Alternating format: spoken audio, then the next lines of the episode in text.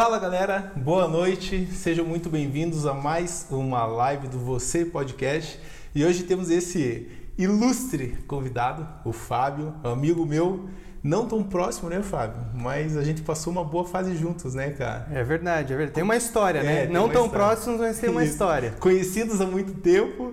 É, eu participei da aviação, para quem me conhece, eu era piloto de avião, o Fábio ainda está piloto. Né, Exatamente, estou piloto. E a gente se conheceu há 10 anos atrás. E hoje o cara está aqui para compartilhar um pouquinho da história dele. Fique muito atento, porque é, esse tempo que a gente passou longe um do outro eu aprendi bastante já num pouquinho de conversa que você vai ver que você vai poder levar para tua vida, você vai poder é, transformar essa experiência dele numa própria experiência, né? através da, dessa sabedoria de todo o conhecimento que o Fábio vai passar. E de antemão queria já agradecer ao nosso patrocinador Johnny Navalha, que hoje nos presenteou com esse vinho sensacional. Já provei, gostou do vinho? Muito bom, muito Delicioso, bom. né, Excelente. cara? E tá aqui também hoje patrocínio até de roupa, Johnny Navalha, para você que é de Curitiba venha fazer a sua barba, olha o shape da barba aqui, ó. Acho que vamos Nossa. até aproveitar e fazer um brinde, é, né? fazer um brinde. Em nome. Johnny, valeu, meu irmão. Ele assistiu a última live, gostou bastante, falou, cara, próximo, próxima live o patrocínio é meu. E tá Legal. aí o nosso patrocinado, obrigado, meu irmão. Você vai estar aqui em breve com a gente também. Agradeço é. também, muito obrigado, muito bom. Valeu. E, e Fábio, cara, muito bem-vindo, obrigado pela tua participação, por aceitar o convite. E o Fábio ele vai contar um pouquinho mais a história dele, mas já antecipo, hoje o cara é piloto de avião, conheci ele dentro da aviação e nos conte, cara, hoje quem que era o Fábio, quem que foi a transição de Fábio, onde ele está hoje, quais que são os planos do Fábio, conte pra claro, gente. Claro, claro. Bom, é, primeiro agradecer também o convite, eu vi que é, você estava fazendo as lives, achei muito legal, acho que é bacana a gente sempre disseminar conteúdo, né? Sim. Quando é construtivo, quando é para ajudar as pessoas, é muito bom, né? Compartilhar desse nosso conhecimento é sempre muito bom. Então, parabéns Valeu, obrigado, obrigado pelo convite obrigado. também. Mas, cara, quem que é o Fábio? Vamos lá, você me conheceu em 2011 na aeromecânica, né? Eu trabalhava como fazia documentação de aeronaves, inclusive fazia a documentação do seu avião, né, é. que você voava na época. Uma super responsabilidade, né? Uma super responsabilidade, exatamente. A gente sabe quem está na aviação aí, bom, a gente já vê que qualquer documentação é importante Sim. na aviação. É extremamente importante o registro, né? Tudo é conferido muito rigorosamente. Então é um trabalho bem sério. E eu gostava muito de fazer, eu era estagiário na época. Uhum. Na época, nos dois anos que eu tive lá na, na aeromecânica, eu era estagiário. É, você, você voava uns cirros, né? Aham. Uhum. uma aeronave na época. É, exatamente, um avião bacana, nossa, e era, e era um sucesso, né? Ele tinha recém saído, lembra? Sim. Nossa, o Cirrus era o avião e super automatizado, né? E era muito é, bacana. É, para a época, para um avião de quatro lugares, era sensacional. Né? Exatamente, né? é, e foi o lançamento que vinha, né? O primeiro avião que teve paraquedas também. Pois Isso aí, é. nossa, foi fantástico. Eu lembro que o pessoal ia lá na oficina para ver os cirros, é, é para conhecer os cirros. É verdade, é né, cara? Bem verdade. bacana. bacana. Mas, e, cara, nessa transação eu comecei né, trabalhando na, como mecânico, como eu disse, depois eu, é, eu já tinha pretensão de ser piloto, quando uhum. eu entrei como mecânico, isso aí foi um passo da minha carreira, né? A gente sempre diz que é, a gente tem que aproveitar os momentos. E na Sim. época surgiu a oportunidade de eu entrar na aeromecânica e uhum. estar tá perto da aviação. Você Acho que sabe bem, você viveu isso, tá perto, é o segredo. Sim. Acho que de tudo que a gente faz, né? Sempre tá na vitrine, tá se expondo, tá conversando com pessoas. Quem não é visto não é lembrado, né? Cara? Quem não é visto não é lembrado. Isso aí não tenho nem o que dizer. Então, é, eu tava, entrei ali na, me, na mecânica de aviação como esse primeiro passo da minha carreira e realmente eu tive na vitrine, eu conheci você. A gente teve até a oportunidade de voar uma vez, o Sils, eu voava com todos os pilotos ali uhum. que que estavam ali e, e tinha uma oportunidade de voo, cara, eu aproveitava e eu lançava isso como hora de voo. Porque você sabe na caminhada de um piloto como é árdua. É importante, né, cara? Né? A soma das horas de voo é o que mais consome capital, tempo. Verdade. Né? E então eu aproveitei disso de estando ali perto e eu ia fazendo, voando com esses amigos. Então foi, né? É como eu falei, uma etapa da minha carreira. Uhum. E... Quanto tempo você ficou lá na mecânica? Cara, eu fiquei um ano e sete meses. Um ano e sete. É, um só ano semeando, só semeando. Só semeando, sempre fazendo contatos e fazendo minhas horas de voo. Eu digo assim, ó, das, hoje um piloto precisa de 150 horas de voo para se formar. Uhum. Eu paguei umas 55 horas de voo. Sério, cara? É, da minha carreira. Lá. É, assim, O resto foi tudo voando com pessoas ali. Eu pegava muitas vezes na sexta-feira, quando acabava o expediente, eu pegava o avião e ia pro destino da pessoa. Ah, o cara tinha uma revisão, ele era de Porto Alegre. Eu ia para Porto Alegre contando essas horas de voo e voltava de ônibus. Cara, Entendeu? Só Pra- você sabe o caminho que se trilhou. Porra, cara, foi, é, foi. Mas foi legal, sabe? Tudo isso é uma experiência muito boa. Não foi difícil. Aham. Não foi difícil. Ah, passar 12 horas no ônibus, às vezes eu passava 8 horas.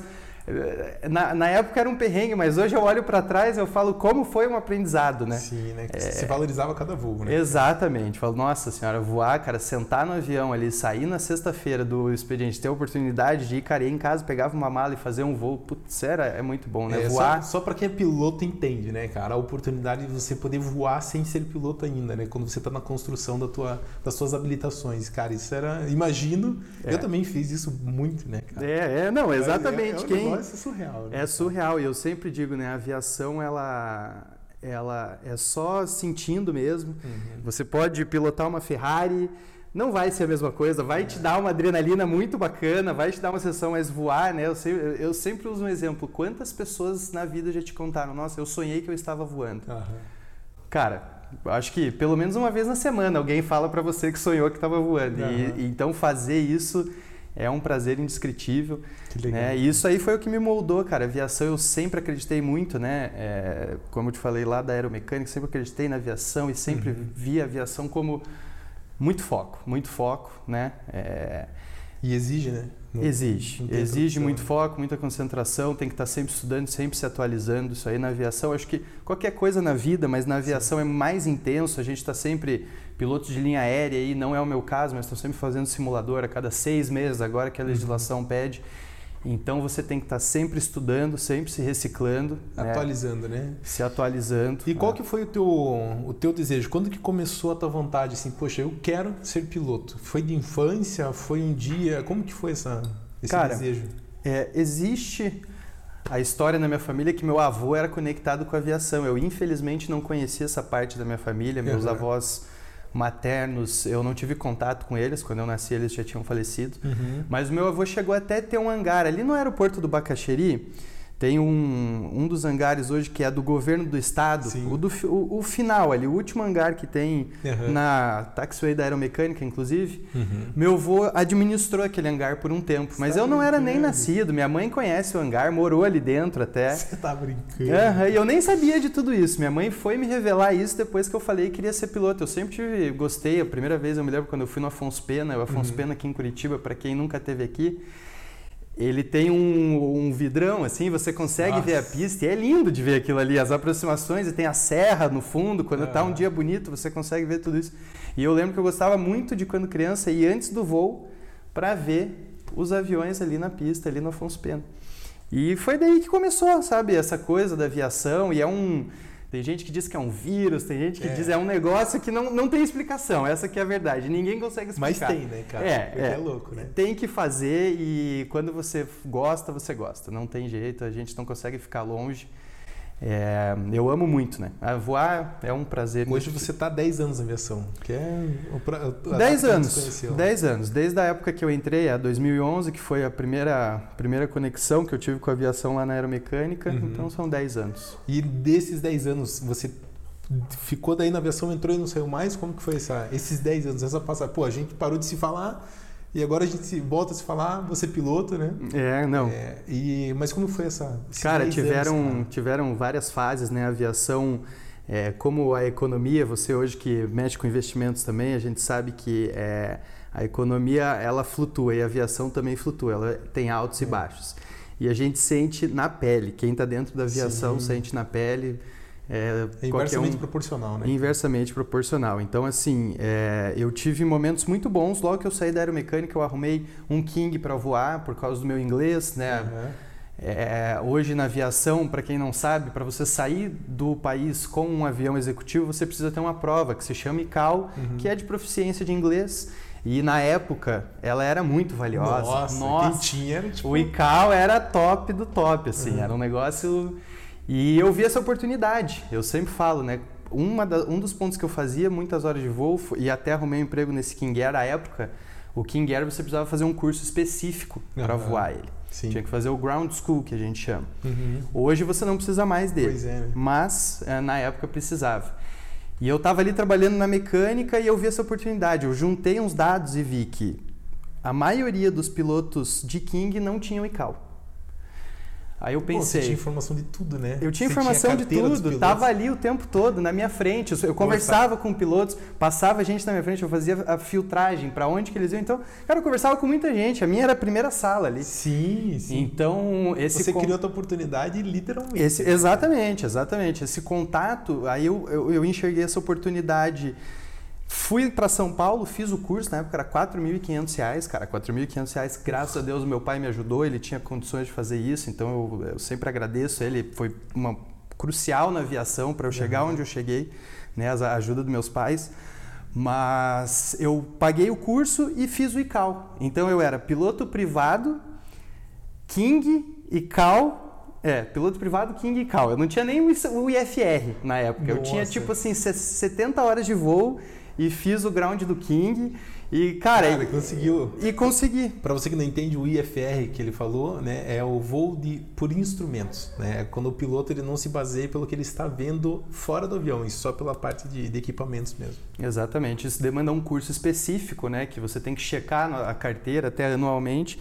E é essa carteira de IFR na época eu não tinha. Que legal. Então eu criei essa oportunidade. Eu vi e eu comecei a voar com muito piloto, porque é, na época eu conheci alguns pilotos que iam para Guarulhos pegar o passageiro. Ah, o passageiro está chegando e, e os pilotos, meu Deus, eu não, vou, não consigo falar inglês com, com o piloto. Nem foi tanto com a oportunidade de sair para fora do país, foi mais ajudar os pilotos com os passageiros que falavam inglês. Com os próprios passageiros. Com os próprios passageiros, porque tinha muito piloto ali, eu conhecia Assim, empresa, alguns. tudo, né? É, exatamente, que ah, vinha executivo de fora, vinha família de alguém de fora e o cara tinha que pegar o pessoal em Guarulhos e não falava inglês. Eu ia ajudar direto, ia ajudar os pilotos. Pô, eu ganhava hora de voo, eu ainda ganhava na época um hotel que, pô, era o auge. Nossa. Nossa, senhora, ir pra São Paulo, uma noite no hotel pago, voar. Só não pagar para voar já Não, tá- só não pagar para voar na época já era sensacional. Então é, foi uma experiência incrível e isso aí né, fez parte da, da caminhada. Mas nesses altos e baixos eu também, cara, fui motorista de Uber.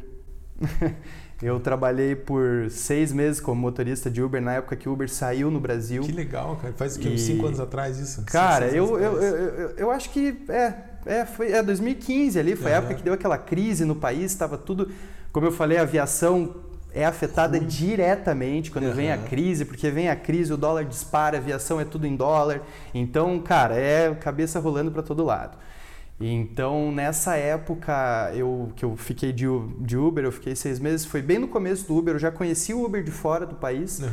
E então eu entrei de cabeça. Logo quando saiu, tinha muita gente que tinha medo, né? Sim, Como as sim. pessoas têm medo do desconhecido. O novo, né? O novo, o novo é um negócio que incomoda, cara, incomoda. Você, você se dá, dá de cara com o novo, você fica, meu Deus, né? Você fica perdido, você não né? sabe o, o que fazer. Você que está nos escutando aí, tem medo do novo, né? Ouvindo agora na live ou no podcast, depois escreve nos comentários o que, que é o novo para você, tentar algo novo. Escreve pra gente aí, pra gente aprender com você também.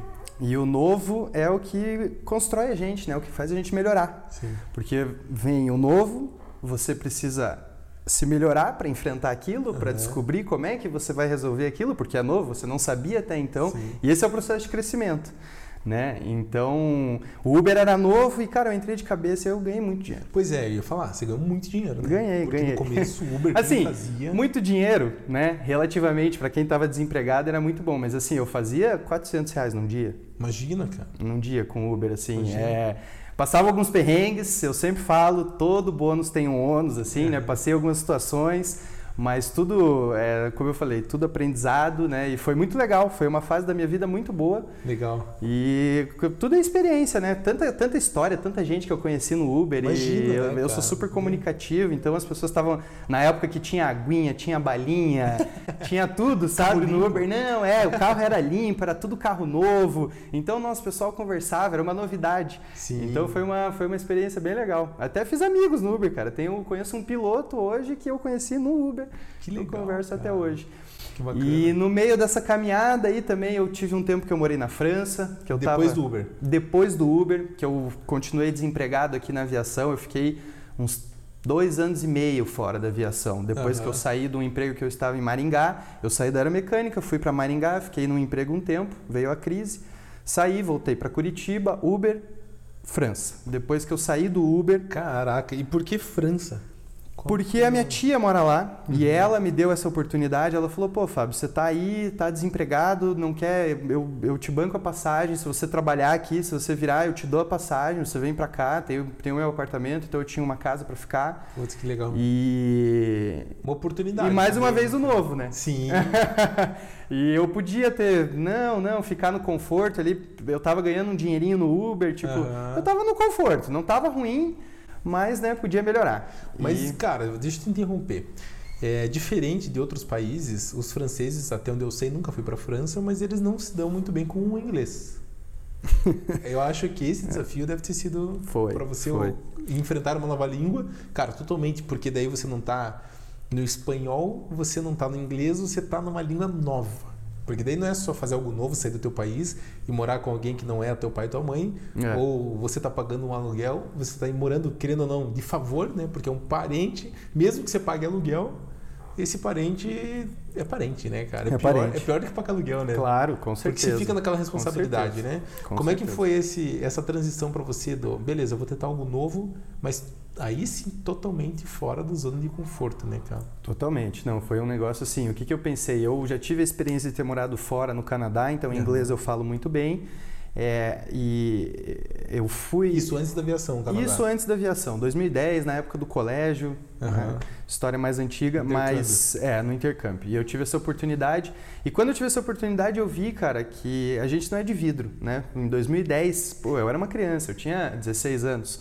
E eu fui morar no Canadá no intercâmbio e a gente, eu vi que não era de vidro. Que legal. E essa foi a mesma oportunidade que eu tive de ir para França. Eu pensei, pô, por que, que eu não vou? O que, que eu tenho a perder? Sim. Né? Pô, eu vou conhecer um país novo que eu não conheço, uhum. vou ter a oportunidade de passear pela Europa, né? E é isso, dar cara a tapa, se aventurar, isso Você aí. já tinha ido para lá ou não? Não, para não, para Europa eu tinha ido para Portugal quando a minha irmã morava lá, mas assim, eu tinha 12 anos, fui com a minha família. Uhum. É, foi uma viagem bem de passeio, assim, onde eu não era responsável por nada. É, outro, outro tipo de ida, né? Uhum. Mas França eu não conhecia, né? toda a região ali que eu conhecia eu nunca tinha ido.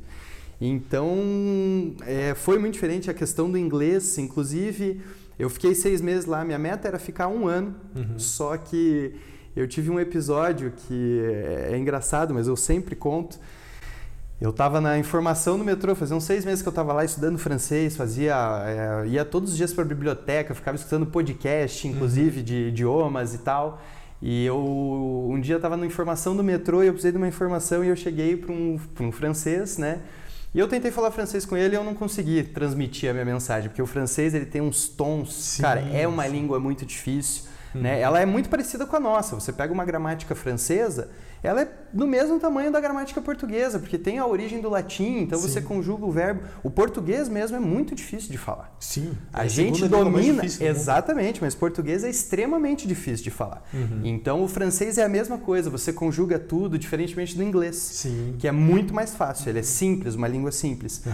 Então, aí eu tava lá e eu tentei transmitir minha mensagem e eu não consegui, eu peguei meu livrinho e não consegui, daí eu perdi perdão, falei para ele em francês, ah, eu não falo francês, eh, você fala inglês?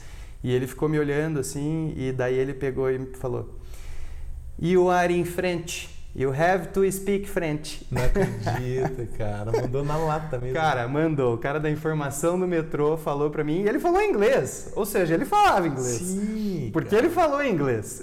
Você tá na França. E, e ele era de fora, ele era indiano. Eu me lembro. É, o sotaque dele, por isso que eu falei, you are in French. Não, ele era um indiano, assim. E, cara, naquela hora eu pensei, meu Deus, cara, o que, que eu tô fazendo aqui? Eu tô me esforçando igual um cachorro uhum. para falar a língua dos caras e tal. E, cara, nesse dia acabou que eu decidi que eu ia embora, que já tinha dado Sim. a minha experiência. Eu conheci a Europa, eu conheci muita gente, eu trabalhei, eu trabalhei para um turco, lavava prato num restaurante que legal, turco, cara. então é, muito, era tranquilo, era de um conhecido da minha tia, então, uhum. cara, foi uma experiência muito legal e tudo isso, né, formou caráter e eu sempre falo, essa experiência na França me mostrou é, a dar valor pro nosso país, cara. Sabia é, que... bem isso, cara.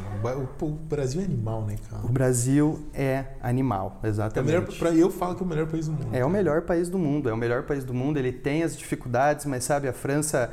Eu fui assaltado. Sério? Na França, é, eu... Quem já foi para lá, você, a gente vê vídeos direto, mas cara, lá tem muito rato. Sim. Na França. Sim, normal. Eu sempre muito falo. Mais que aqui, né? Não, muito. Você vê rato na rua caminhando. Aqui você não vê. Em Curitiba você não vê rato Sim. na rua. Pelo menos é só se você for no centro. Uhum. E olhe lá, é difícil de você ver um rato caminhando na rua. Lá é muito comum. É. Muito comum mesmo. Até eu, eu sempre uso o exemplo, né? O Ratatouille, Aham. o filme da Disney, né? Ele se passa é, em Paris, toda a história. E então, cara, esses, esses outros lugares têm muitos defeitos. E isso, cara, esses seis meses que eu passei lá, eu falei, nossa, eu gosto do meu país. Eu só preciso batalhar, eu preciso crescer e eu preciso me desenvolver para morar lá e ter a oportunidade de viajar. Sim. Eu acho que a gente morar aqui e poder viajar é uma liberdade sensacional. E esse é o ponto de equilíbrio para mim. Cada um tem o seu ponto de equilíbrio. Tem Uhum. gente que é fazer alguma outra coisa, é escalar, Sim. é fazer uma viagem de moto. E eu acho que, cara, o meu ponto de equilíbrio sempre foi isso: é a liberdade de viajar. Isso aí não Por isso tem. que você gosta. Mas uma, uma coisa bem importante que você falou agora, que até no, no episódio anterior com o Bernardo, no- na verdade, dois episódios anteriores com o Bernardo, cara extraordinário também, sensacional. Eu escutei a live dele, muito é, boa. é um cara gente boníssima, cara. Eu conheci ele também aqui, não, não conhecia ele antes, mas ele, ele falou também exatamente sobre esse ponto aí, cara, o ponto de transição, sobre eu avançar, sobre eu deixar, saber a hora de sair, prosseguir, virar a página, como ele disse, né? É, como que você sentiu esse, cara, deu o meu tempo aqui? Foi, não foi esse fato isolado do cara falar assim, ó, você tá na França, tem que falar francês. Qual que foi o fato que te fez assim, ó, cara, eu preciso avançar? O que que te levou a, a tomar realmente esse, essa decisão, cara, de dar o próximo passo? Cara, já deu. Como, como é que você enxergou isso? Você consegue talvez colocar em palavras essa sensação ou não? Eu tenho uma métrica que eu gosto de usar que funciona para mim. Eu aprendi em algum livro. A gente lê tanto livro aí, né? Em algum Uhum. livro eu aprendi uma métrica que é assim: eu tenho que terminar o meu ano melhor do que eu comecei. Pô, E melhor em vários aspectos. Pode ser é, ler alguns livros, sei lá, ler, eu vou. Que nem tem gente que fala, ah, esse ano eu vou ler um livro por mês, cinco livros por mês. Pode ser um por ano. Beleza, você terminou, o li- você terminou o ano com um livro a mais, com uma Sim. cultura maior Sim. dentro de você. Então, de alguma forma, é esse. É, perseguir essa melhoria, e é o que eu digo, não é uma melhoria para você se frustrar, é uma melhoria pequena. Ler um livro pode ser, entendeu? Aprender um esporte, você pedala, eu vejo que você sai Uhum. cedo da madrugada para pedalar, você gosta bastante. Então, cara, eu pegar a bike, porra, esse, esse mês eu, eu vou sair duas vezes na semana de bike. No final do ano você vai ver que você percorreu 500 quilômetros de bicicleta. sim. Entendeu? Então é essa melhoria contínua. Ah, o que, que eu fiz esse ano? Eu, não, eu continuo no mesmo emprego, continuo com o mesmo carro, mas eu comecei o ano sem pedalar e eu terminei o ano pedalando 500 km de bicicleta. Olha que legal.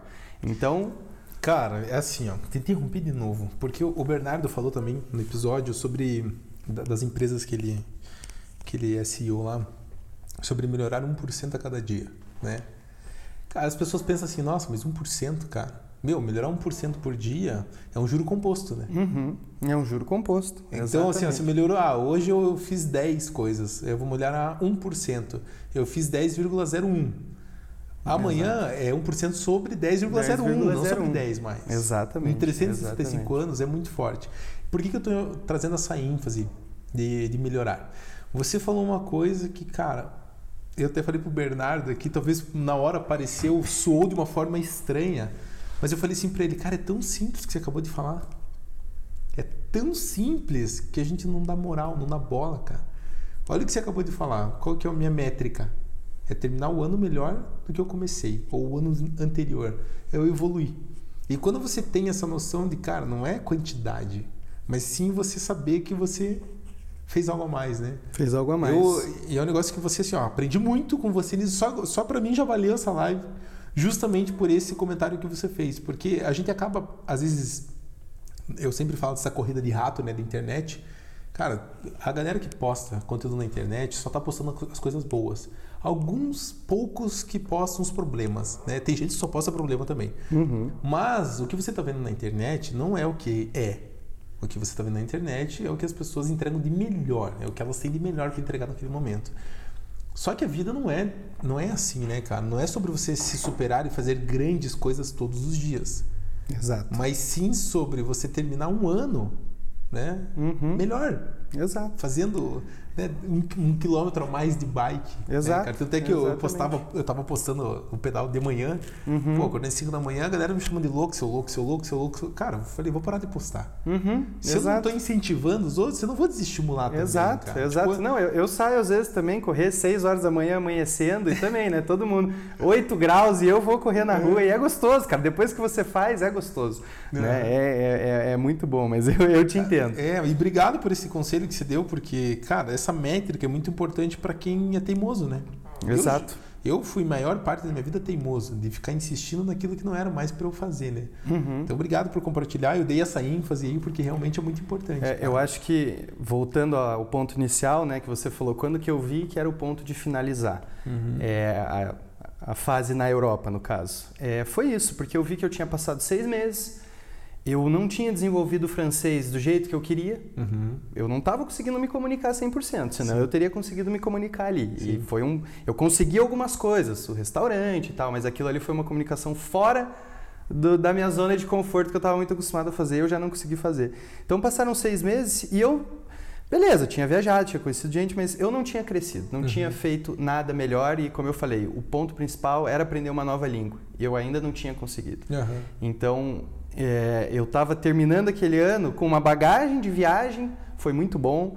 Eu sempre falo viajar, viagem, viagem, tá? É. Viagem, que é bom, é, é, é bom. Se você puder, aproveite, porque é, faz sentido, é muito bom você absorver cultura de outros lugares, aprender com outras pessoas que você conhece estão viagem. Importantíssimo, né? Importantíssimo, importantíssimo. Foi uma experiência ruim? Não, não foi. Foi muito boa. Um aprendizado foi muito absurdo. bom, um aprendizado absurdo que eu carrego até hoje. Mas foi isso. Então, essa melhoria contínua, sem se botar numa cruz, uhum. é, é o que me faz assim ver a hora de talvez sair de alguma coisa, né? A hora de entrar é importante, mas a hora de saber sair. Cara, mais importante ainda, né? Mais Porque importante ainda. Senão você fica, às vezes, passa uma vida. Por isso, eu falei no começo aqui do, do nosso, nosso bate-papo sobre 10 anos que a gente se conhece, né? Cara, passou. Passou. A gente tava conversando um pouquinho antes aqui, o avião que ele voa hoje é o é King Air o nome. Para quem é piloto conhece, para você que não conhece, King Air é rei dos ares, cara. Tipo assim, ó, é um puta avião. É um avião. Cara, é um puta de um avião. Né? É um... Eu só tive a oportunidade de voar o B200, mas, cara, é um puta de um avião, né? É, um avião é, magnífico. É, você pega Ferrari, assim, Lamborghini, e Bugatti, pff, fica para trás. O negócio é animal. E a gente tava conversando sobre como, às vezes, a gente quer algo na nossa vida de forma. Meu Deus, meu sonho, eu quero chegar lá. E passou 10 anos, você chegou, hoje você está lá, né, cara? Você já voou ainda outras aeronaves, outros momentos, né? Então Sim. tem que saber realmente a hora de entrar e de sair, porque para poder experimentar cada, exato. cada ponto, alto de, ponto alto dessas fases, né, cara? Exato, exato. É, a aviação também me deu é, experiências únicas, né? É, hoje eu estou elaborando um novo projeto, né? Para quem até me acompanha no Instagram aí. Vai estar tá aqui é, embaixo no, nos comentários e no, na imagem do Instagram também. Eu hoje estou com um novo projeto de. Eu trabalho como assessor de investimentos, então assim eu também estou encerrando uma etapa na minha vida que é a aviação, né, que me trouxe até aqui. Eu acho que eu, é, me entregou o que eu queria, gostei muito, uhum. go, gosto muito, ainda faço, né? É, ainda trabalho como piloto e vou continuar mais é, por mais um tempo trabalhando, mas é, é mais uma fase que se encerrou na minha vida. Eu tive experiência na aviação, eu tive a oportunidade de ir até Chicago voando. Puta que é, é, inclusive, por coincidência, com um CJ4, aquele mesmo que a gente comentou. É, eu tive a oportunidade de ir para lá, então eu também é, vivenciei pô, voar para fora, que era um sonho que eu tinha Nossa, também. era outro sonho. É. Porque é um negócio absurdo. Deve ser absurdo, É, não, é absurdo. Né? Você o Caribe ali. Exato, era um outro sonho que eu tinha, assim, ah, eu preciso ir para fora e cara, então eu tive isso, eu fui, foi um voo bem interessante, a gente saiu de Curitiba, foi a Manaus, Manaus Barranquilha, que é no meio ali dos Estados Unidos, é uma ilha americana, que é onde você já faz todo o trâmite, uhum. então você depois pode voar para qualquer país. E dali a gente foi para Chicago. Depois a gente fez mais uns voos dentro, fomos para Orlando. Na verdade, o voo original era para a gente ter ido para Kefilavik. A gente ia para o Canadá, Goose Bay, Kefilavik e depois Europa, África e Recife voltar para o Brasil. A gente ia fazer Caraca. essa volta. Saímos com esse planejamento. Eu ia ficar, gente, era uma viagem de 30 dias, a gente ia ficar 30 dias fora. Acabou que. Com o proprietário da aeronave. Com o proprietário do avião. Eles estavam eles estavam em viagem nos Estados Unidos e ele já ia aproveitar que eles estavam resolvendo a cidadania deles na Europa e já iam buscar a cidadania com o avião. É uma brincadeira, né? De gente grande. É brincadeira de gente grande, exatamente. Então, esse era o trajeto inicial, mas acabou. O proprietário do avião teve uma emergência empresarial, teve que voltar para resolver o assunto. Então, a gente foi até Chicago, aí em Chicago ele teve, recebeu esse telefonema, voltou é, para Orlando de avião. Uhum. E a gente ficou com a família dele em Chicago, depois voltou, buscou ele e já em Orlando e voltou para o Brasil, acabou encurtando a viagem para 15 dias. Ah, não, não, não, foi sensacional, foi sensacional. Foi sensacional é, Só foi... de ir para os Estados Unidos. Não, foi ótimo. Foi, não, foi uma, uma baita de uma experiência. Voar no Caribe ali, que nem você Nossa, comentou. Puxa. Não, é muito bacana. E a experiência de voar nos Estados Unidos, né? A aviação nos Estados Unidos, nossa. Outro nível. Né? tá anos luz na frente. Eu, eu, eu, eu torço para que a gente ainda veja um Brasil desenvolvido na aviação, porque o que a gente tem hoje ainda. Pois é, quem voou lá falou que o negócio é de outro mundo, literalmente. Né? É de outro mundo, é de outro mundo mesmo. Assim. Mas se você for ruim, você consegue voar, né? exato, não, exato, exato. Lá tem muito avião, lá o avião é um carro, né? O avião é, é um bem comum. Eles fazem avião na garagem. É, ele é um bem comum, né? Não é um, não é que nem aqui, né? O avião que é todo um luxo. Sim. Então é um bem bem comum, mas isso é, é muito interessante com os americanos, cara, entrando um pouquinho nesse mérito, eu já quero falar sobre ainda viagem, né? Que eu coloquei Traveler lá, que é o, que é o cara é viajante, gosta mesmo de viajar.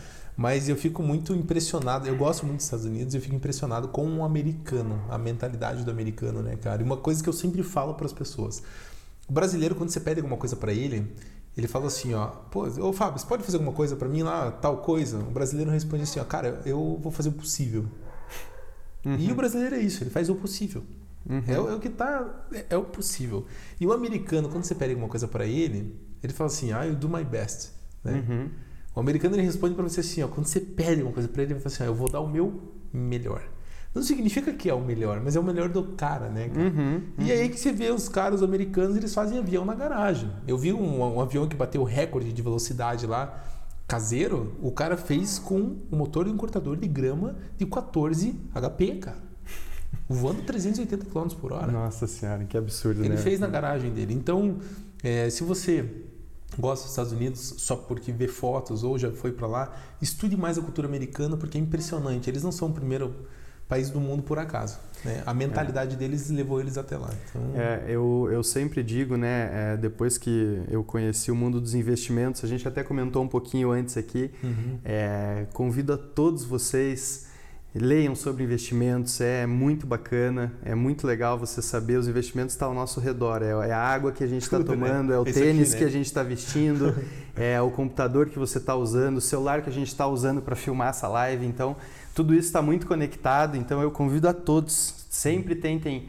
estudar um pouquinho de investimentos, que é muito legal e isso é a cultura americana. Sim. Por isso que os Estados Unidos têm uma economia tão forte porque o pessoal lá investe. Sim. Investe. Então, lá hoje, é, esses números não sei se estão atualizados, mas a última vez que eu conferi eram 56% da população americana que investe. Uhum. Hoje no Brasil, 2% da Sim. população. Então, é, quando a gente fala, né, a gente cria essa, essa inveja da, da cultura americana, porque uhum. é, é fantástico quando você vai para lá. Sim. O desenvolvimento lá é diferente. Então, a gente tem esse negócio mas isso serve de lição. A gente precisa ter uma economia forte uhum. para poder chegar. Né? Todo mundo sabe, todo mundo vê jornal, sabe quando dá um problema lá nos Estados Unidos afeta o mundo todo, porque Exatamente. eles são essa potência. E o que leva a essa potência é justamente o dinheiro circulando, é as pessoas investindo, é as pessoas procurando novo, empreendendo, principalmente Exato. empreendendo, né? Um país que tem muita liberdade para empreender, então é, é, é o mais legal de você viajar conhecer, é absorver essa cultura e tentar trazer isso para cá. Exatamente. E fazendo um adendo no que o Fábio falou, é, a cultura americana, diferente do Brasil, né? Você vai falar de previdência, tá quebrado, né? Tipo, o, a previdência no Brasil, para você que está contando em se aposentar, é, você, que, é você que tem menos de 30 anos, por favor, não cometa o erro de achar que o governo vai te salvar, tá? Porque já quebrou. Mas vamos falar o seguinte, sobre a cultura americana, por que que dá certo, né? Não vamos falar nem sobre o momento né, da situação atual, que não, foi não, não. muita impressão de dinheiro no mundo inteiro. Não vamos falar desse momento, mas vamos falar de economia. É, o americano, a previdência privada dele é investir em empresas. Ele não está preocupado em e se o governo, quando ele tiver 60 anos ou 35 anos de trabalho, conforme seja né, a aposentadoria lá, se ele vai poder ser bancado pelo governo. Ele vai lá e ele todo mês ele faz um investimento numa empresa X. Exatamente. Aí quando ele chega no final da vida, que as pessoas não sabem, não têm noção disso aqui no Brasil, que é o poder do longo prazo, né? O brasileiro não tem essa noção. É quando ele chega no final da vida dele, ele investiu numa empresa em que durante esse período a empresa fez 10 mil, 15 mil, 20, 30 mil por cento de valorização nas ações dela. Porque, exemplo, quem investiu na Coca-Cola há 30 anos atrás, está uhum. preocupado? Uhum. Quem investiu na Apple há 25 anos atrás, está preocupado? Então, estão preocupados. E não é investimento, gente. Ah, mas eu não tenho dinheiro para investir. Eu estou falando de 100 reais. Exatamente. Não estou falando de mil, 10 Exatamente. mil, 100 mil, 1 milhão. Estou falando de 100 reais por mês, cara. Essa consciência que eles têm de garantir a aposentadoria deles por investimento e não por é. previdência, né? É, é outros é. 500 por Não, é, é uma mentalidade totalmente diferente que fomenta a economia? Exatamente. Né? faz o dinheiro girar, porque é, é isso que é uma economia forte, é dinheiro circulando. Hum. É, existe um vídeo do Ray Dalio, é muito bom, ele está até disponível no, no YouTube. É, vou, how... deixar, vou deixar esse link aqui no. Perfeito. How Economic Works. Cara, é um vídeo do Ray Dalio de 30 minutos que vale cada minuto e ele explica de forma muito simples. Uhum. Ray Dalio, para quem não sabe, é um mega investidor americano, é, assim... Cara, é forte. O cara é muito forte, com muita experiência em investimentos e que realmente deu muito certo. E é, esse vídeo dele é com um desenho, né? Ele é inglês, mas ele tem legenda. E cara, é muito legal você ver que a economia forte ela funciona com pequenas transações. Uhum. É, a grande máquina da economia são pequenas transações. Uhum. O que é uma pequena transação? O vinho, que nesse caso foi um presente né, do seu amigo, mas o vinho que você compra hoje, se alguém for lá é, comprar o vinho dele, vai fazer uma transação, vai Sim. botar dinheiro para ele vai trocar por um produto, essa outra pessoa vai trocar por um outro produto, um fornecedor, uma uva, uma garrafa, enfim. E várias pequenas transações uhum. fazem toda essa máquina funcionar. E esse vídeo explica de uma forma tão simples, eu falo, devia ser passado nas escolas esse vídeo. Aula número um. Não, devia ser passado nas escolas. Todo ano deviam passar aquele vídeo e cobrar uma prova sobre aquele vídeo. Porque assim, ó, ele é 30 minutos que muda a tua vida de, de assistir. Vale muito a pena. Vale muito tem, a pena. Tem um outro que eu vou indicar também. Aí é já mais para quem quer realmente saber o que está fazendo com o próprio dinheiro, saber como funciona a economia e como funciona o dinheiro em si. The Hiding Secrets of Money. Já viu? Já, muito bom. Cara, é um espetáculo. São, são 10 episódios. É seis horas no total, mas são episódios de 30 minutos. Tem um episódio lá que é de uma hora, um pouquinho mais longo. Mas assim, ó, cara, é revolução na vida é. quando você vê esse episódio, né? Não, né? É, é, um, é uma, um, um documentário de 2013. É 2013? 2013, é? Nossa, cara. já tem um bom tempo. Pois é, se tivesse os conhecimentos passados lá em 2013 tivessem sido aplicados, eu falo, onde é que eu tava em 2013 Cara. que eu não vi esse documentário, né? Não, sim, onde é, é que eu tava? Me, me Deixa eu dar um exemplo para você. Quando eu era piloto de avião, né? O Fábio ainda é piloto, está piloto, e eu já fui piloto de avião. Eu acabei sofrendo um acidente, mas é uma história para uma outra hora. É, quando eu sofri meu acidente, eu estava indo voar para um dos donos da VEG, que aqui no Brasil, a VEG, a WEG, é uma das top 10 empresas hoje no Brasil, né? Olha só. E é uma empresa muito forte. E na época que eu voava para ele, ele se, se ele ver esse vídeo, ele não vai nem lembrar disso, porque muita gente deve perguntar isso para ele, né? eu não entendia de finanças, eu era piloto, eu estava dentro do meu quadrado, eu não, eu não sabia nada de economia, eu só ia lá, trabalhava e voltava para casa. Ia lá, trabalhava, no final do mês ganhava meu salário e ia para casa. E tava tudo certo, cara. A gente não ganhava mal, né? Não. Uhum. Uma, pro, não que ganhava muito bem, mas para a média brasileira a gente ganhava bem. E fazia o que a gente gostava, né? E daí eu cheguei para ele um dia, quando eu estava indo voar para ele, dono da empresa, imagina, o cara que é conselheiro da empresa, uma empresa mundial, conhecido no mundo inteiro. Eu perguntei para ele assim, Martin, é, você acha que eu devo comprar ações da VEG? Isso era em 2013, as ações na época acho que estavam R$ reais. E você que é investidor que está aqui nessa live, o que, que você acha que ele respondeu? Ou você que está ouvindo esse podcast, o que, que você acha que o dono da VEG me respondeu? Eu tenho certeza que você vai errar a resposta. Porque você deve ter pensado assim, ah, ele falou, claro, invista. Compre. Compre. Sabe o que ele falou para mim? Daniel, como eu sou conselheiro da empresa, eu não posso falar nada para você. Mas estude o mercado financeiro. Cara, o que, que ele falou pra mim ali? Eu... Aí quando ele falou isso pra mim, eu pensei assim: ah, nem vou comprar, cara. Se o dono da empresa falou que não é pra comprar. Você vê... Só que ali eu não, não entendia, né, cara? O que, que ele tava querendo, que, qual que era a responsabilidade por trás da palavra dele, né, cara? Você vê, você vê como tudo é aprendizado, né? Eu garanto que se hoje eu tivesse eu te desse a oportunidade para viver esse momento de novo, Nossa. com o conhecimento que você tem, tá? Vamos botar o Daniel lá atrás e vamos reviver essa situação. Eu tenho certeza que a hora que ele te falasse isso, você ia pensar. Para que dois em... rim? Não. Para que dois rim? Empresa com gestão boa empresa com gestão boa. Ah, porque ah, esse é o tipo né, de certeza. sinal, eu sempre falo, quando a gente investe em empresa, a gente está investindo mais do que um tickerzinho que está na bolsa, quando a gente Exatamente. investe em algum criptoativo, a gente está investindo mais do que um código que você está vendo no Exatamente, computador.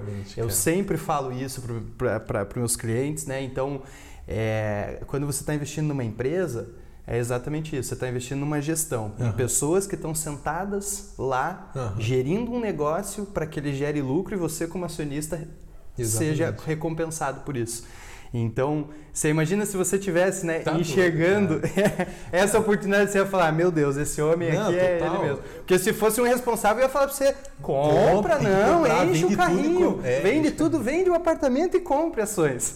E, e para você que não é investidor e não sabe, às vezes, por que a gente está dando ênfase nesse, nessa informação, é porque é crime uma pessoa que tem uma informação de dentro de uma empresa compartilhar essa informação.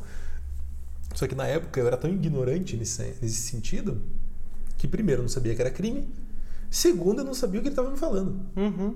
E o que, que ele estava me falando? Eu não posso te falar porque não posso te falar. E segundo, o cara, eu, eu era piloto dele. Você nem sabia o valor dessa informação. Nossa! Né? Esse, é, é, essa informação dá, dá até para guardar ela num cofre. Até assim, ó, vou, vou fazer uma, uma. Hoje é dia 2, 2 de agosto. Hoje é dia 2 Hoje é dia 2. Hoje é 2 de agosto, para você que vai ouvir esse podcast, talvez daqui um ano, dois anos, três anos, então cuidado com a informação que eu vou te passar agora. Mas hoje ainda, a, a VEG é uma empresa excelente para se investir. Tá? Não é uma recomendação financeira. Você talvez não possa falar isso que você as, né? Uhum. Mas eu como não sou consultor financeiro, eu não tenho as minhas habilitações para falar sobre isso, eu falo para você, compre VEG. Hoje, compre VEG. Que é uma empresa, cara, extraordinária. Eles são é uma das informações. Bom, não vou ficar falando sobre isso, senão vou, a gente se dispersa aqui. Mas é uma excelente empresa. É uma né? excelente empresa. Não, é mais impressionante. Está aqui do nosso lado. Nossa, do lado. Que esse é o detalhe que muita gente não sabe, né? É uma empresa uhum. gigantesca com impacto mundial uhum. que fornece. É, quer ver uma curiosidade muito interessante? Para os viajantes, já que a gente falou tanto de viagem, uhum. quem já foi a Londres e já teve a oportunidade de ir na roda gigante, eu pessoalmente nunca fui, mas né, tenho certeza que alguém aí já foi.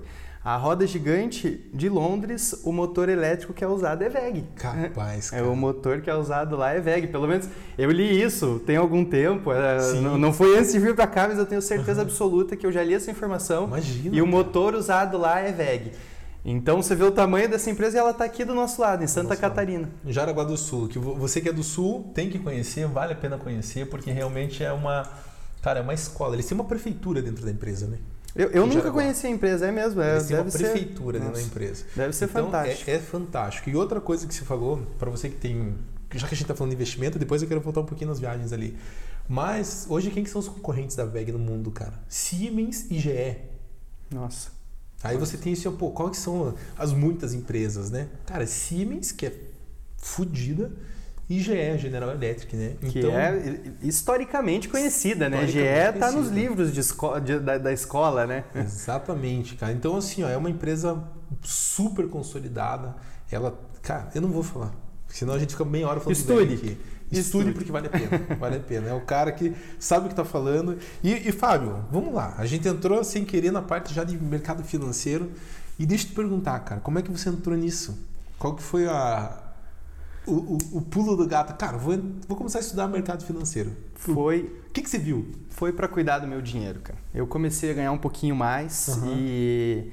E eu via amigos meus assim, né? E eu falava, ah, quanto é que eu ganhava? E amigos meus falavam, e eu morava sozinho, né? Sempre com aquela desculpa que acaba o dinheiro. É sempre, é sempre a mesma desculpa, né? Ah, eu não tenho dinheiro para investir. Essa que é a verdade. É a procrastinação e você vai levando. E eu tava ali há um ano já ganhando um salário bom e lembra que eu falei que eu começo o ano, eu gosto de terminar ele melhor do que eu começo. Uhum. E eu cheguei no final daquele ano, eu não tinha um real na conta. eu gastava tudo que eu ganhava.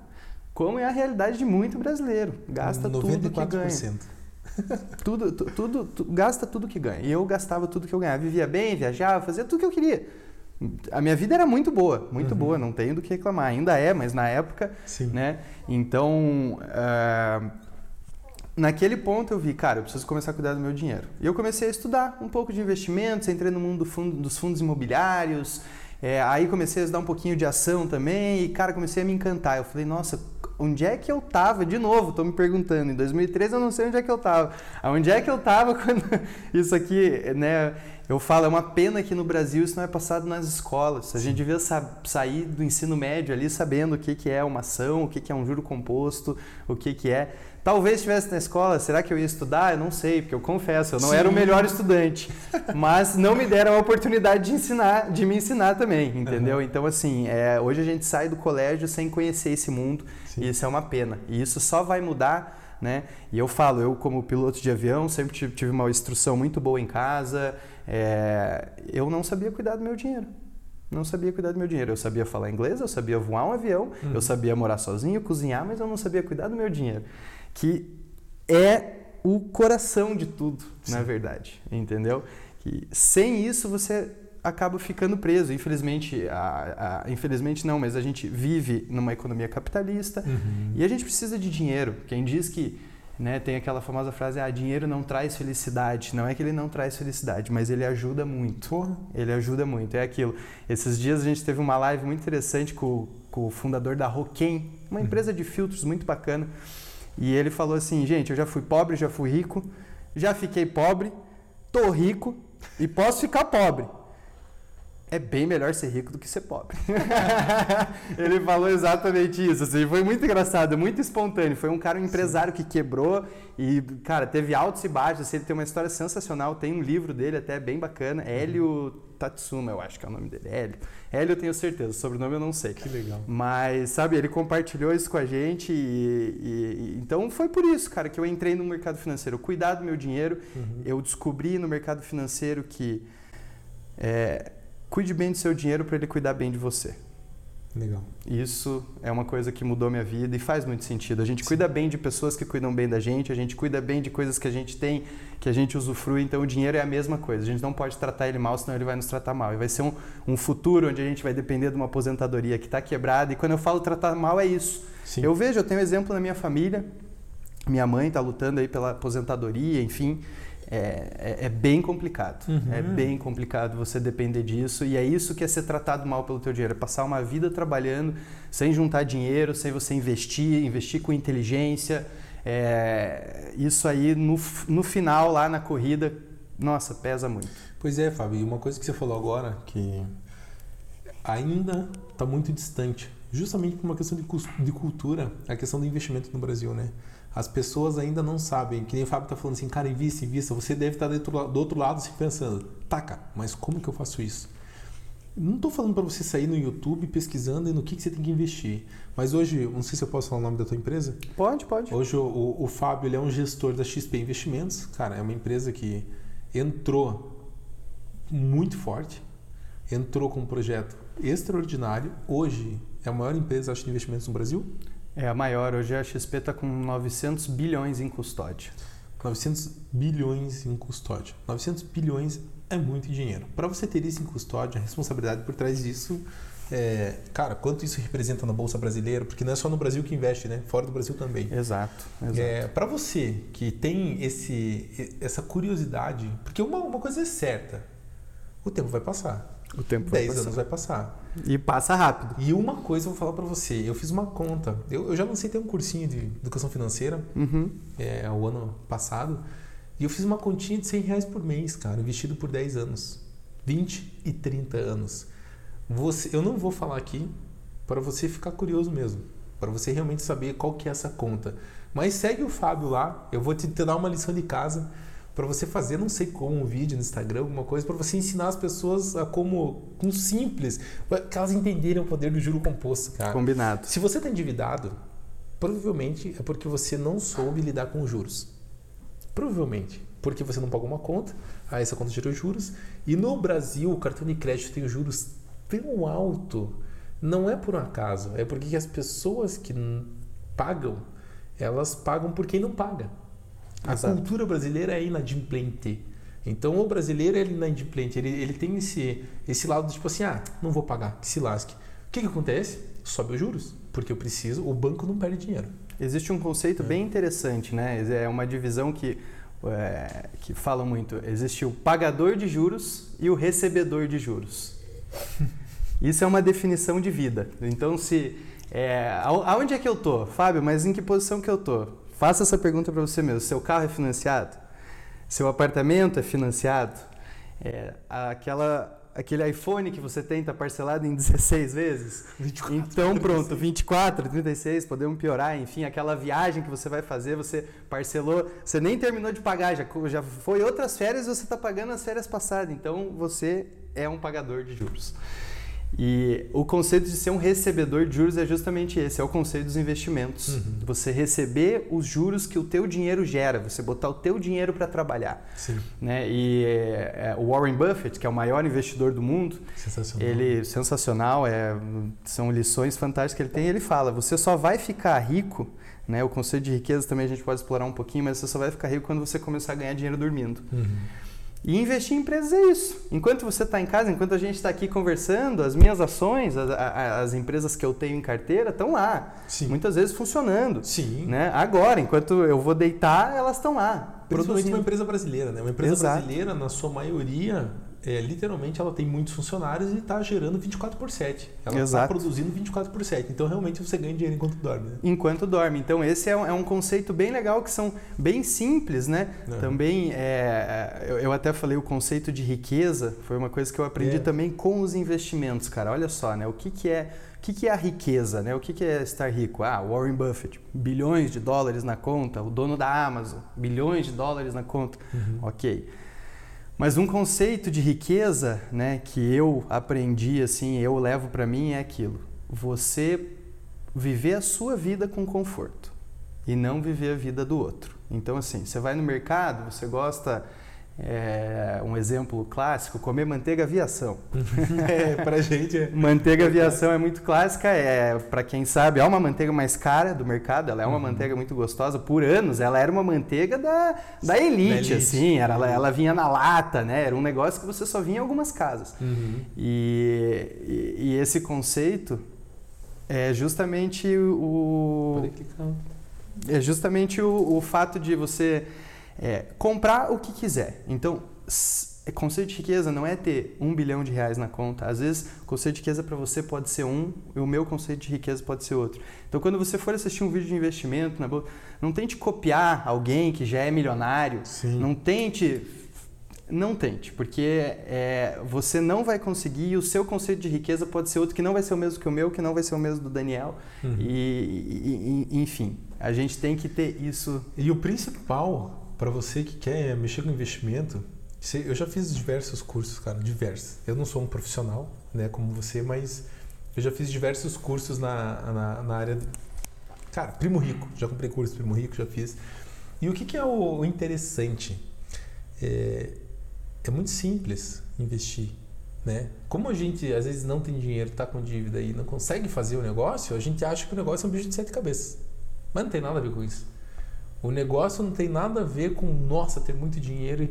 É muito simples, cara. Só que como a gente desconhece por não ter aprendido isso na escola, a gente transforma isso num monstro. E às vezes você pegar, aprender um pouquinho mais, vou deixar o Instagram aqui do Fábio, chama ele lá, se ferre agora, você vai. Não, com certeza, vamos ter, lá conversar. Não hoje, porque a gente está no começo, mas vai, por resto da vida agora vai ter gente aí chamando no Instagram lá. Com certeza, vai ser. Mas todo... pergunta pro Fábio como, como aprender a investir. É muito simples. Tem coisa na internet? Tem. Tem vídeo na internet? Tem. Mas é muito simples, cara. Isso que eu fico. Que você nem falou aqui, o conselho que você deu agora é a simplicidade do negócio, entendeu? É. É e às vezes a gente, a, a, gente para, cristaliza, por quê? Porque acha que é algo de outro mundo. E não é. é não é, não é mesmo. É, é, tão gostoso, é divertido, é o que eu falei, tá do nosso lado o tempo todo. A gente está é. respirando investimento e não sabe. Exatamente. E quando você conhece isso, muda né, o, o, o, conceito, é bacana. É você lidar do outro lado, né, cara? Você pode ser o consumidor, como fosse assim, o pagador de juros, ou você pode ser a pessoa que fornece o produto por Exatamente. Outros, né? Então é... Exatamente. É muito é bacana. interessantíssimo isso. Né? É interessantíssimo, é muito legal mesmo. Fábio, sobre investimentos, é, para a gente só é, dar uma continuidade aqui, a gente está com quanto tempo de live? Uma hora e 50, é, 56 minutos. Desculpa. 56 minutos? Daqui a pouquinho, é, a live aqui ela vai encerrar. E para você que quiser continuar nos ouvindo, vai para o podcast daí, que amanhã a gente vai subir o um episódio lá, tá? É, o Instagram ele só nos permite uma hora de live, então a gente dá essa continuidade aqui. A gente vai conversar mais um pouquinho ainda, falar sobre mais um pouquinho de investimento em viagens. Então, se a live se encerrar aqui, é o Instagram cortando, tá? Mas a gente vê assim, viajando, né? Continuando essa conversa, que a economia global, cara, né? Quando a gente entende, pô, uma vez eu, eu fui para a Itália, aí quando eu estava sobrevoando Mônaco, eu olhei os barcos lá embaixo. Aí eu pensei assim, como que tem tanta gente rica, cara? como que tem tanta gente rica? Uhum. E eu vou ser sincero com você, eu ainda não ultrapassei para o outro lado da cerca, que é não, não de riqueza, não estou falando disso, mas de compreender realmente entre você ser o consumidor e você ser o fornecedor. Uhum. Porque assim, ó, aqui em Curitiba, em São Paulo, cara, tem muita gente rica.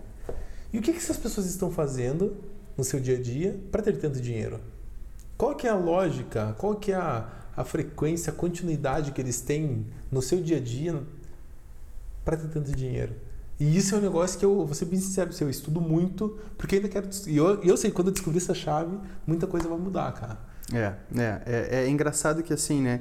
São vários processos, na verdade, né? Eu lembro que um dia que eu tive uma virada de chave também, é, com essa coisa de ah, ter dinheiro e fazer um negócio, né? A gente sempre quer fazer, às vezes, um, um negócio assim de luxo. Né? O, que, que é, o que, que eu quero dizer? Vou usar um exemplo bem básico. Você vai montar um lavacar, você faz um lavacar de luxo que só lava carros top e a lavagem mais básica 250 reais. Isso existe. Sim. Isso tem muito. Beleza, pode ser um negócio que dá certo, ok. Mas o volume, o dinheiro, tá no volume. Isso foi uma coisa que eu percebi quando eu fui voar para um dono de um avião. Ele tinha um Baron na época. O Baron é um primo do King Air, um pouquinho menor, um avião pistão, é. bimotor também, mas ele é um pouquinho menor que o King, da mesma fabricante. E ele tinha um Baron e esse cara era fabricante de cabo de vassoura.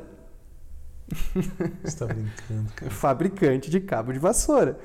Cara, quando eu vi aquilo, ele tava comprando um King Air na época. E assim, quando eu vi aquilo, eu falei: Meu Deus, para você entender, quanto custa um King Air hoje que ele estava comprando? Tá, hoje, uh, na, o, o na modelo época. desse, 2,2 milhões de dólares aí. 10 milhões de reais. 10 milhões de reais. O cara que faz cabo de vassoura.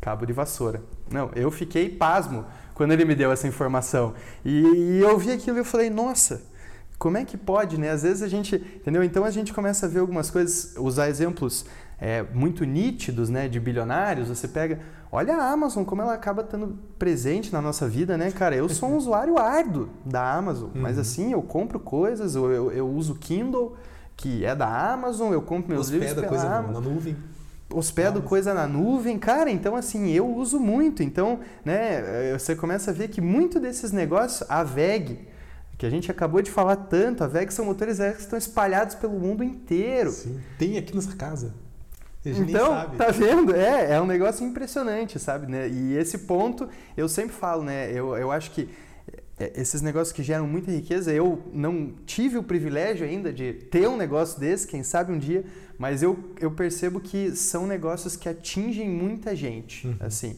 é, de maneiras positivas. Pode ser um cabo de vassoura, Poxa, um cabo de vassoura. Quando você precisa varrer tua casa, vai varrer tua casa sem um cabo de vassoura para você ver. É, é, é, um item essencial. Né? Acabou, é um item muito essencial, entendeu? Hoje você vai comprar um livro, você abre o site da Amazon. É um negócio automático, é essencial, assim, você pega, pelo menos você compara o preço Sim. ali, né? Então, assim, são coisas que eu vi que pode ser um, um impacto pequeno como um cabo de vassoura ou pode ser um impacto muito grande como é a Amazon, mas é aí que está o volume financeiro. Sim sabe? Eu, eu acho, né? É como eu falo, a gente está sempre aprendendo, estamos sempre se desenvolvendo. Esse bate-papo aqui já está sendo um desenvolvimento gigantesco. Uhum. Então, assim, é, eu tenho um pouco desse ver, sabe? Esse volume de experiência que essas pessoas têm de criar um negócio que atinja muita gente. Mas essa questão que, que eu falei, cara, tipo assim, a gente precisa realmente entender como que. Cara, que cabo de vassoura. Não, quando, quando, que, se você viesse com uma ideia para mim, Fábio, vamos vender cabo de vassoura? Que a gente vai ficar rico? que a gente vai comprar um Subaru? Aqui, ó, aqui, ó, exatamente, ia ser exatamente essa reação que eu ia ter. Né? Eu ia te chamar no mínimo de maluco, eu ia falar, assim, meu Deus, o Dani tá ficando maluco, ele vai vender cabo de vassoura.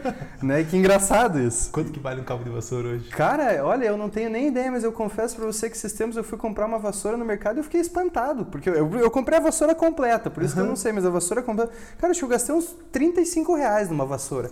Boa. 35 reais uma vassoura. Uma Só vassoura. que você tem ali 20, 25%, 30% de lucro do mercado.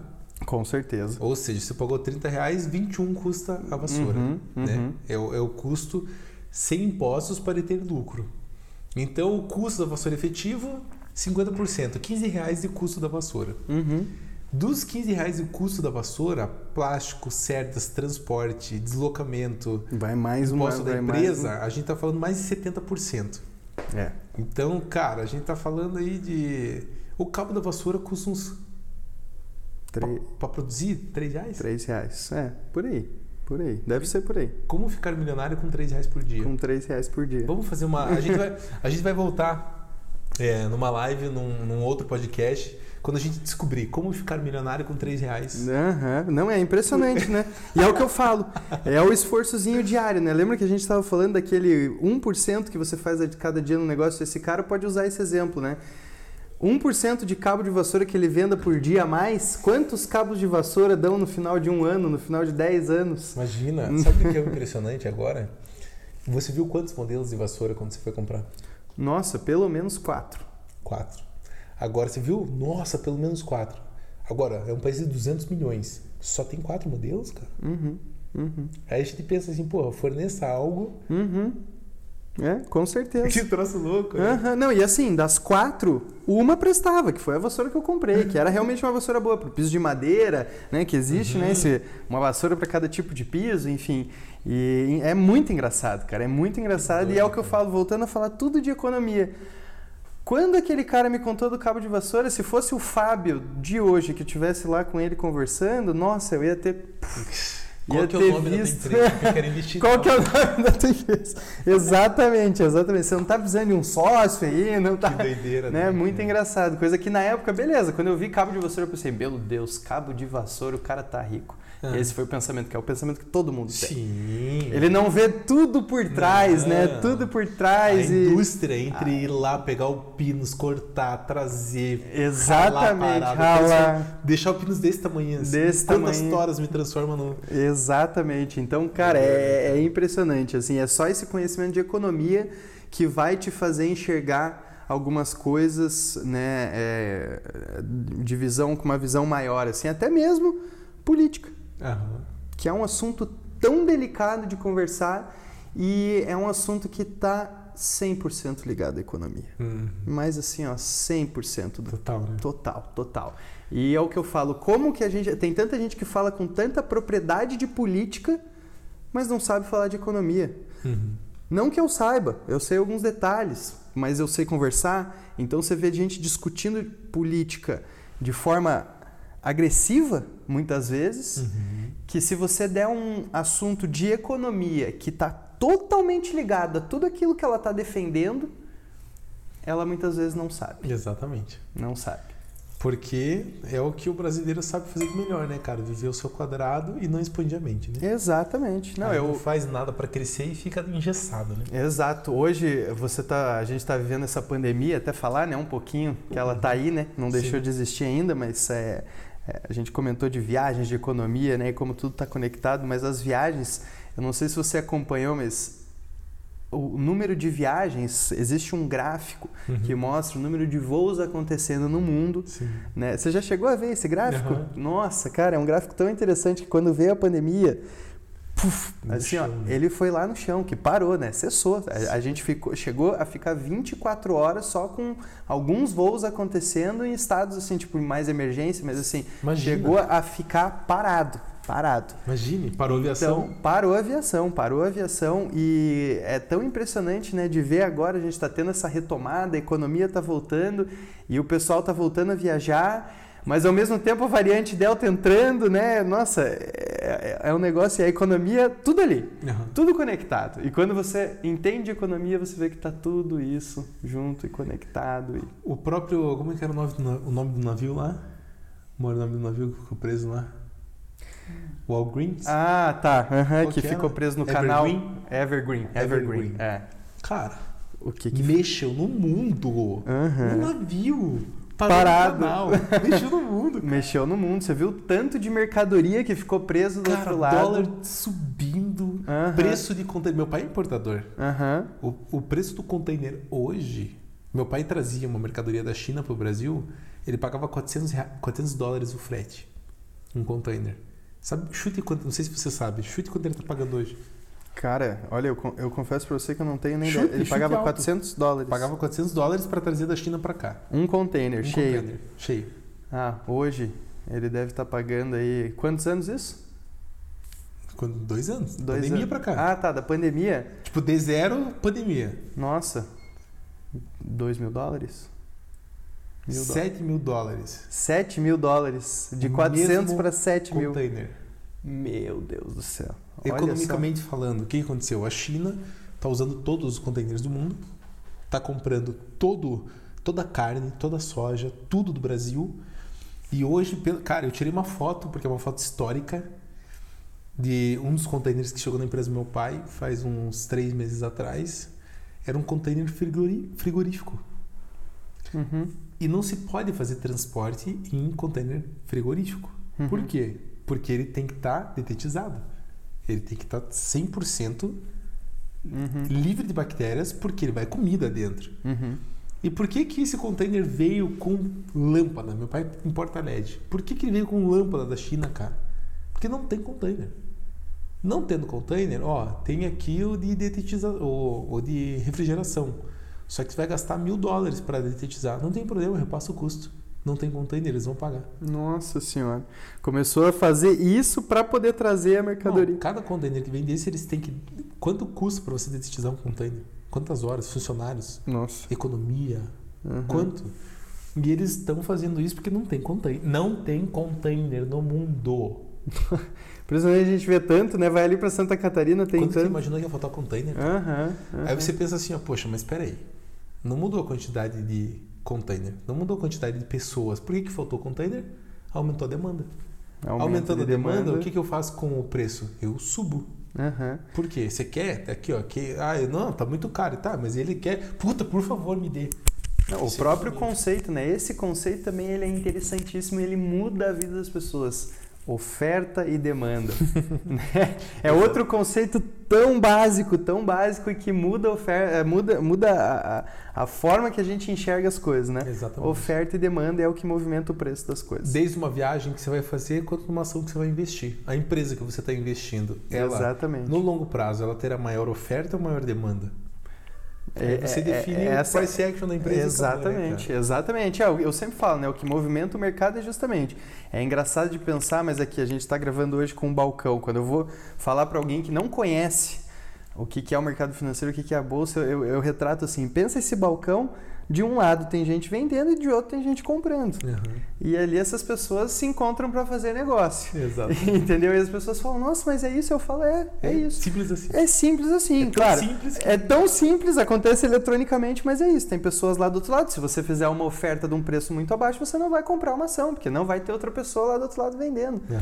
E assim funciona o mercado e é tão legal esse dinamismo, cara. Quando você aprende isso, você pega e você fala, nossa, como é impressionante essa movimentação. E, Verdade.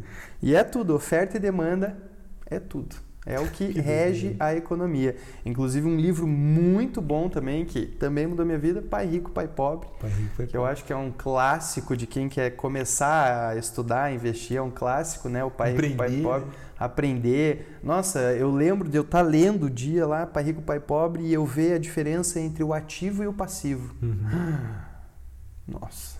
Eu fiquei. Não, eu falei, meu Deus do céu, Meu o que, que eu tô fazendo com a minha vida? Aham. Onde é que eu tava até agora? Do ativo e o passivo. E realmente, né? Você vê o, o, o brasileiro, ele compra passivos achando que tá comprando ativos. Aham. Quantas pessoas você já não viu assim falando, ah, eu vou comprar um apartamento financiado para alugar? Sim.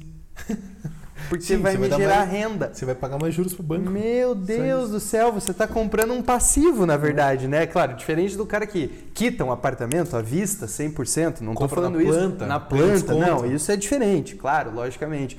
Mas, entendeu? Esse conceito né, de passivo e ativo, você vê, é aquilo, você está comprando coisas que estão te gerando renda Aham. ou você está comprando coisas que estão te tirando a tua renda. Exatamente. E isso aí, eu falo hoje, eu vim de Uber para cá. Uhum. Eu não tenho um carro por opção. Sim. Eu, eu poderia ter um boleto para pagar uma dívida, eu conseguiria tranquilamente, com o meu orçamento hoje, pagar um carro. E não vale a pena. Não vale a pena, eu guardo meu dinheiro, entendeu? E, né, é, é, é isso. Eu aluguei carro por dois anos, cara. Então, Aluguei carro. Aí a pessoa pensa, meu Deus, mas o cara pagou o preço de um financiamento. Não, meu amigo, o dinheiro para se comprar o carro investido paga o próprio financiamento. Paga exatamente. o próprio aluguel. Exatamente. Então esse nível de consciência que a gente fala, né? Cara, eu não tenho por que comprar um carro. Uhum. Pra que eu vou ter um carro? Não, o carro é, é, é o verdadeiro passivo, né? Claro, ah, o cara trabalha de Uber, aí ele vira um ativo. Ah, Sim. ele vende sonho na rua. O carro gera. né. Exatamente. Essa é a grande diferença entre ativo e passivo. Para quem está escutando a gente e não sabe, o ativo é o que gera renda para você, que coloca dinheiro no teu bolso. O passivo é aquele que de alguma forma tira dinheiro do teu bolso. Exatamente. O carro, por exemplo, é o seguro, o combustível, a revisão. Ele está tirando do teu bolso. Então, ele é um passivo. Um apartamento, quando você compra, lá no final da tua vida, depois que você paga o financiamento de 20 anos, ok, ele pode... Não, 35. 30, cara. é, Brasileiro 30, é 35. anos. Ele até pode ser um investimento, quer dizer, um dinheiro que você tem, um capital. É. Não é um investimento, mas ele até pode ser um capital. Só que até ele se consolidar, ele ser teu, porque ele é do banco. É, Se você morrer antes. Se você morrer no- Se você morre no 34. É, exatamente. Então ele é do banco. Então, assim, se é, você né, constrói isso, é, você pode ter esse patrimônio alocado, mas ele ainda vai ser do banco. Depois você vai ter, mas até lá ele vai ser um passivo. Sim. Até você quitar e ele ser teu, ele vai ser um passivo. Que daí é outra coisa que o brasileiro precisa perder, né? Ter. Esqueça esse negócio do ter. Aí é meu apartamento. Até você pagar pro banco é do banco. Exatamente. Não, exatamente. O próprio americano ele tem muito esse conceito. O americano é leasing operacional. Leasing operacional para tudo. Para o carro que ele dirige é leasing operacional. Eu morei numa família canadense que eu me lembro muito bem hoje, né? O que eu falo. O Fábio que viu outra experiência, hoje eu enxergo, eu vejo, eles pagavam 263 dólares. Eles tinham um um Mustang, o meu, meu pai tinha um Mustang e o, e o outro, o- a, esposa dele tinha uma minivan da top, assim, aquela da Chrysler, que abria a porta automática. Pô, aquilo em 2010 era o auge. Caraca, era muito carro. E assim, carros que aqui são caríssimos e o americano vive desse leasing operacional porque não é dele. Pra que, que você vai ter o carro? Pra que, que você vai ter o bem? Se depois você, né, entendeu? E o brasileiro tem isso, ele compra um carro, ah, é meu. Aí beleza, ele termina de pagar em 5 anos lá, beleza, é dele, já está depreciado, já perdeu um monte de dinheiro passivo na cabeça durante esses 5 anos, né, que tem mais o juro pro Aham. banco. Então, é mais um conceito que assim, né, economicamente a gente tem que aprender, que está nesse livro, que é sensacional. E vale muito a pena. Muda a vida, né? É uma página, assim, é engraçado. É aquilo que você falou antes da gente conversar. Existe uma porta. Aí existe uma outra porta que abre para um universo que é Aham. assim, meu Deus, onde é que eu tava? Andei, eu tava, né? que doideira, né? É. Fábio, obrigado pela tua participação, cara. Tipo, Cara. se a gente for aqui falando, a gente vai mais 5 horas aqui. Com certeza. É um assunto sem fim. Eu vou te chamar de novo para participar. Vai ser um É, prazer. vou deixar o Instagram do Fábio aqui no- nos comentários do podcast e tanto do vídeo aqui. No, a gente posteriormente vai ter no YouTube aqui. E você faça a pergunta para eles, aproveite. O Fábio é um cara entusiasta aí e ele vai estar em tempo integral em breve, né, na parte de mercado financeiro. E no mercado financeiro, assim, ó, se você não quer estudar, ser um especialista, é, cair de cabeça, aprender, se você não gosta disso, tenha um parceiro comercial. O Fábio é um parceiro comercial. É o cara que vai te auxiliar, ele vai estudar por você, ele vai estar por dentro por você, ele vai saber o que fazer por você. E não estou falando que ele vai acertar tudo, né? Porque se Exato. todo mundo acertasse tudo, Aí era muito fácil, eu já tava rico, né? mas é um cara que vai te auxiliar a fazer aquilo que você talvez não esteja disposto a fazer. Então, cara, obrigado pela tua participação, obrigado por compartilhar. Cara. Ainda eu vou te convidar novamente daqui uns 60, 90 dias. Com certeza, eu agradeço. Você vir, bater outro papo aqui, porque a economia daqui 90 dias vai estar diferente. Vai estar diferente, Vai. a gente vai ter coisa nova para conversar, com É. certeza. Não, eu agradeço a oportunidade de estar aqui, foi muito legal te rever depois desses 10 anos, 10 anos. principalmente. É, é, cara, fantástico ver como você tá aí, muito bom e eu acho que a gente vai ter muito para conversar Não, durante outras lives e por favor, me convide que eu vou estar sempre presente aí pra gente bater esse papo. Legal, meu irmão. Cara, obrigado, valeu mesmo. Para você que nos escutou, compartilhe esse vídeo com alguém, né? O nosso propósito aqui é sempre ajudar uma pessoa a alcançar o próximo passo, subir o próximo degrau. E com certeza, talvez para você que já conhece tudo que a gente falou aqui, se você está aqui até agora é porque foi bom para você. Compartilhe com um, dois, três amigos aí que já conversou com você sobre algum dos assuntos aqui, que tenho certeza que vai ajudar ele de uma forma é, extraordinária aí. Beleza? Então, Fábio, obrigado pela tua participação. Um brinde mais Um uma brinde. vez aí ao nosso patrocinador, Johnny Navalha. E obrigado. Fica com Deus. Um abraço.